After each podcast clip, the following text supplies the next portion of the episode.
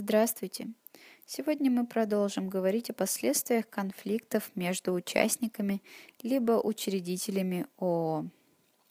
И продолжим мы с ликвидацией общества в связи с конфликтом участников с равными долями.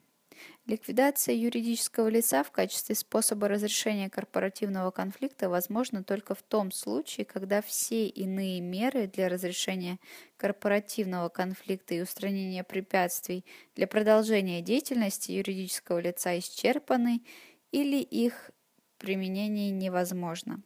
Отсутствие корпоративного сообщества между участниками и невозможность принятия совместного решения об управлении обществом с учетом распределения голосов в равных долях не способствует возможности сохранения деятельности общества с учетом целей экономической целесообразности и получения прибыли. Четвертое – это трудности участия в деле о банкротстве своей компании – в отношении общества, состоящего из двух участников с долями по 50% уставного капитала, осуществляются процедуры банкротства.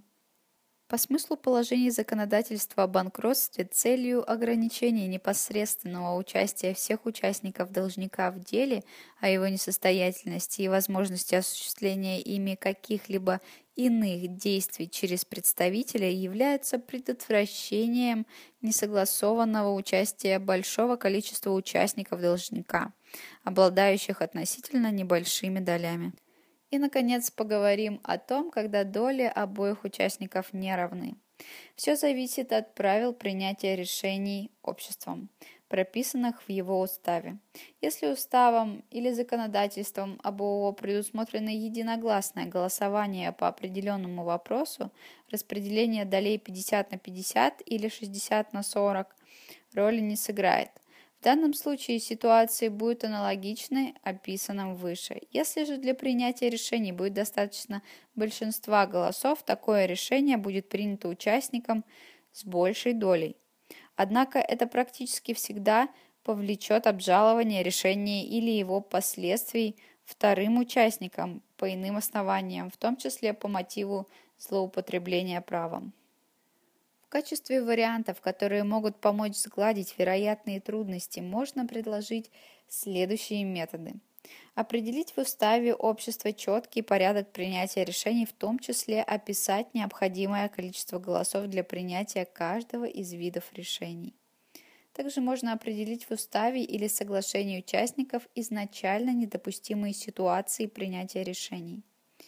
Привлекать урегулированию противоречий заранее определенного посредника, медиатора.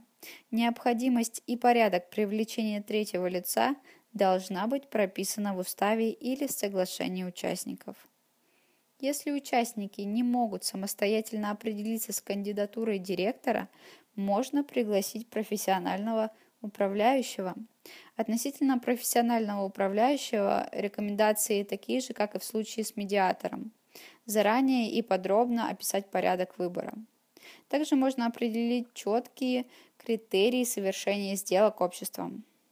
И последнее можно определить порядок действий сторон в случае возникновения неразрешимых противоречий. Предусмотреть выход кого-либо из участников общества с соответствующей компенсацией, разделением общества либо ликвидацией. Спасибо за внимание. До свидания.